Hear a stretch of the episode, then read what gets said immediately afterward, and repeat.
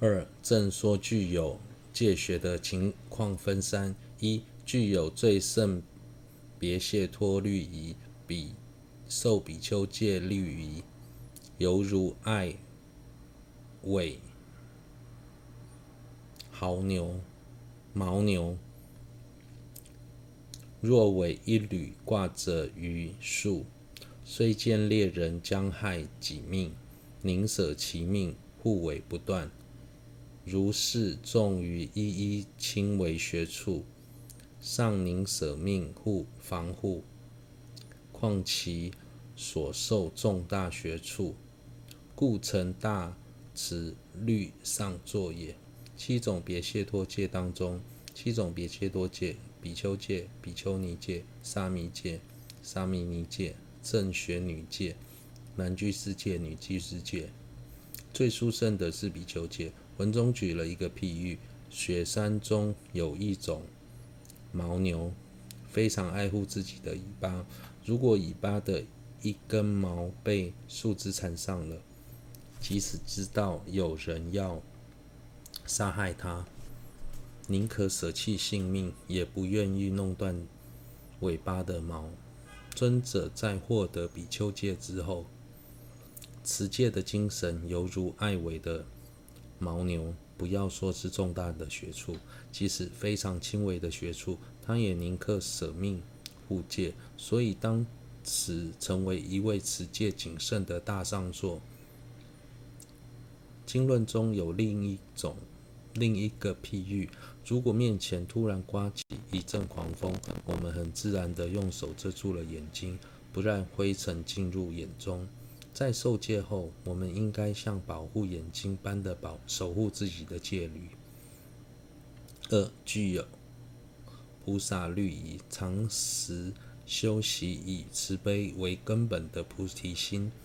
众多教授，特依金州大师修习由至尊慈氏妙音传授无着与寂天论师之最胜教授。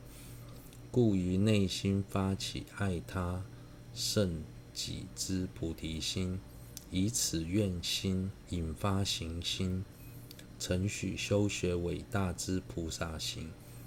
后以妙善妙行仪学习所有学处，所以皆不违越诸佛子之自现。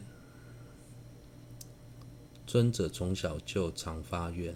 希望周遭的人能都能像我一样生于贵族，五根俱全，并能子育三宝。由此可知，尊者从小就具有菩提心，但尊者并不以此为满足。之后特别花了十二年的时间，依止金州大师在大师座前学习菩提心的教授。菩提心的教授主要可分为二。一由弥勒菩萨所传给无着论师的契因果教授，这是广行派的传承；二由文殊菩萨传给吉天论师的智他换教授，这是伟大行派的传承。尊者依止金州大师学习这两种教授，最终升起爱他胜己的菩提心。文中提到菩提心时，特别有强调以慈悲为根本。这句话有它的道理在。平时我们会借由念诵皈依发心偈而升起为利有情愿成佛的心，但这是菩提心吗？并不是，因为它并不是以慈悲为根本。菩提心必须依赖慈悲心才能升起。如果想要升起慈悲心，就必须。修学以上所提到的两种教授，即使不知如何修起菩提心，就不可能发起慈悲心。如假使不知如何修慈悲心，就不可能发起菩提心。尊者初到西藏时，发现藏地有很多人自以为透由念诵皈依发心偈就能发起菩提心。尊者对此呵斥道。